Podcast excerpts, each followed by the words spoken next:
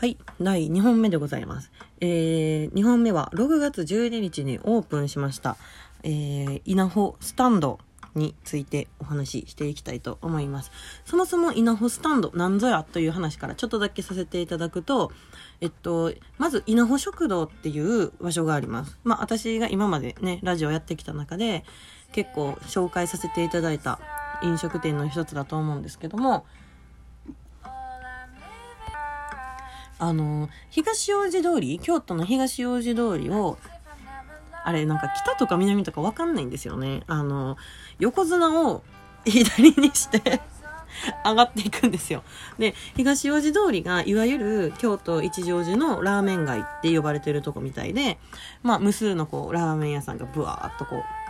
左右にありまして、で、その道沿いに、えっと、池田屋さんと、えー、夕日のきらめきっていうラーメン屋さんが2軒並んでいる角をちょっと入ったところに稲穂のビルがございます。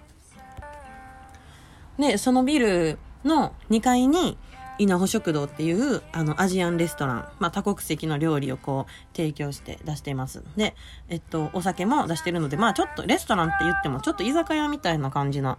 お店になるんです。で、その下が、なんとなんと立ち飲みスペースになっておりまして、そこで、まあ私、あんちゃんこと、ジュリが、言ってもてへんか、これ。まあまあいいか。ね、が、えっ、と、立ち飲みの日本酒場をすることになりまして、そこで今働いております。で、もともと、あの、まあ、多分これ聞いてる人とかはよく知ってはると思うんですけども、そこの立ち飲みのスタンドっていうところは、なんか、そのビルのオーナーさんが、日本酒バーと、なんか缶詰をメインにしたなんかバーをやってはったんですよ。立ち飲み屋さんで。で、その時は、やっぱり、あの、そのオーナーさんってまあ料理人の方なので、握り寿司出したりとか、なんかお作り出したりとか、ほんとこう出す料理、缶詰以外で凝ったものがばっかりで、もう、それをまた知ってたので、すっごい最初どうしようかなって思ったんですよ。はい。なんかその後にまあえっとちょっと隙間が空きましてでまあ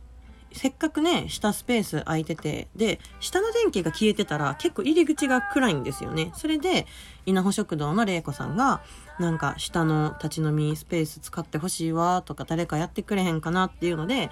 はいはい、私やりますって言って やり始めたのがきっかけなんです。はい。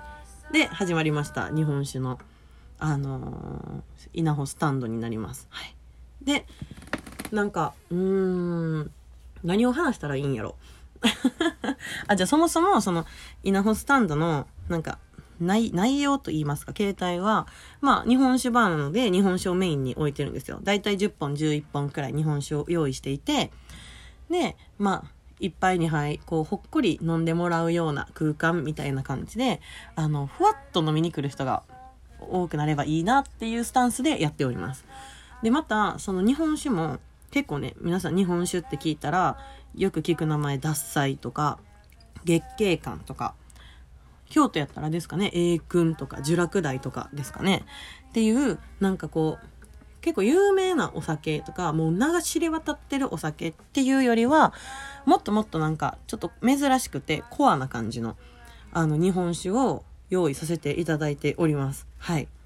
なんか、その話も今日できたらいいですね。で、あのー、料理に関しては、もう大体、でも、上のちょっとつまみか、なんか私がこう、合わせ、なんか合わせただけというか、あえただけのものなんですけど、出したり、まあ、オイルサーディンみたいな缶詰の料理を出したりとかっていうのをしています。で、やっぱり、何ですかね、まあ、6月12日にオープンをしまして、まあ、バタバタやったんですけどで、たくさんのね、方が、まあ、今ちょっとコロナが流行ってる時期ではまだあるので、その人数制限をしつつ、たくさんの人が入れ替わり立ち替わりできてもらえたんですけど、正直、やってみた感想としては、なんか日本酒って、日本、日本ってついてるくせに、日本人あまり馴染みないんちゃうかなって思ってたんですよ。なんか、例えば、友達とか、まあ、先輩とかと飲み屋さんに行って、メニューの中に日本酒があって、飲んでる人を、まあ見たことがないと思って。まあそれは同世代やからかもしれないんですけど、日本酒ってそんな日本人飲んでんのかな？みたいな だからどう売り出していこうかな？みたいな感じですごいこう不安やったんですけど、意外と好きですね。皆さん日本酒わードーン言いましたね。で、まあそんなちょっと騒がしいところで撮影をしておりますが、話を続けます。はい。で、その日本酒を、まあ、まあコアなんでしかも、みんなこう、どんな日本酒なのかとか、なんか何が飲めてど何が苦手なのかさえもわからないままにお店入ってきはるんですよ。で例えばこうこれは甘口ですこれは辛口ですって言うじゃないですか。じゃあ甘口と日本酒の甘口と辛口って何みたいな。甘口ってなんかこう、糖的な甘さなのか、辛いのはちょっとこう、スパイシーな辛さなのか、みたいな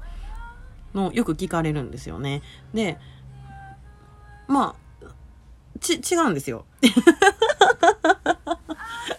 ち、違うんですよ。これ、ディベートした負けるやつですよね。ね、日本酒のいわゆる甘口っていうのは、すごいなんか香りがほわーっとしていて、で、結構フルーティーなものもあれば、あのー、口当たりにちょっと残るようなものもあるんですね。で、ちょっとこう、なんて言うんですかね、まろやかで口当たりにほんと残るようなものを甘口って私は思ってるんです。で、辛口に関しては、なんかスカッとするやつみたいな。おいおいおい、日本酒の雇われ、やったとしても店長、もっとしっかり説明せえって思うでしょ？あれ難しいですよね、辛口の説明とかって。スカッとするんです。そう。で、なんて言うんですかね。あとのこう、日本酒を飲んだ時のグッとくるようなやつが強いのが辛口やと思ってます。はい。で、結構幅広く置いてあるので、まあ、うち試飲セットとかあって、おちょこ3種類飲んでもらえたりとかするんですけども、なんか、それを、